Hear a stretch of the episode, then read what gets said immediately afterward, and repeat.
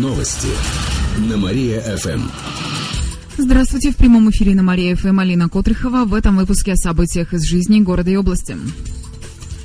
Дело Уржумского спиртзавода дойдет до Европейского суда. Об этом накануне заявили адвокаты пятерых подозреваемых кировчан. Среди них руководители крупных предприятий, чиновники и депутаты. Почти все они более полугода находятся в московском СИЗО. Подробности моей коллеги Алисе Лаптевой. По делу Уржумского спиртзавода арестованы пятеро. Это бывший президент группы компаний «Система Глобус» Олег Березин, депутат Гордумы Александр Косулин, гендиректор кировской компании «Партнер» Игорь Бурков, а также сотрудник Кировского БТИ Андрей Девятьяров и оценщица Марианна Попова. Еще один подозреваемый, бывший глава департамента госсобственности Константин Арзамасцев, находится в розыске. По версии следствия, при продаже они существенно занизили стоимость акций Уржумского спиртзавода. Четверть акций принадлежала Кировской области. Дольше всех в СИЗО сидит Марианна Попова.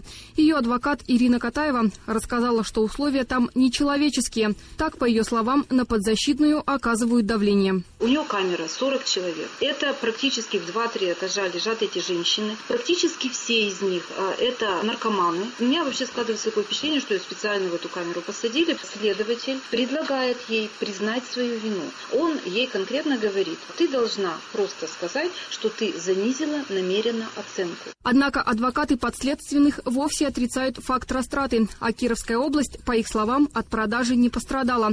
Они считают арест кировчан незаконным, поэтому адвокаты будут оспаривать его в Европейском суде по правам человека. Жалобу адвоката Марианны Поповой уже приняли.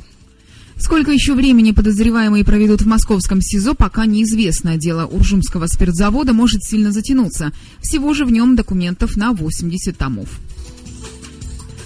Начальство не позволяет работникам пройти диспансеризацию. В Департаменте здравоохранения отметили, что 15% опрошенных кировчан сталкиваются с такими трудностями. Некоторые руководители не разрешают работникам проходить диспансеризацию в рабочее время. В департаменте заявили, что в Федеральном законе об охране здоровья россиян прописали обязанности работодателя. Он должен обеспечить сотрудникам условия для прохождения медосмотров и отпускать их для этого. 250 тысяч жителей области могут бесплатно пройти обследование в этом году, однако только 80 тысяч воспользовались этой возможностью. У тысячи из них нашли болезни кровообращения, почти 50 человек оказались больным раком, а у 160 сахарный диабет. Более 300 страдают от болезней пищеварения. Их отправили на лечение. Диспансеризацию могут пройти кировчане старше 18 лет. Эти и другие новости читайте на нашем сайте mariafm.ru. А у меня на этом все. В студии была Алина Котрихова. Новости на Мария-ФМ.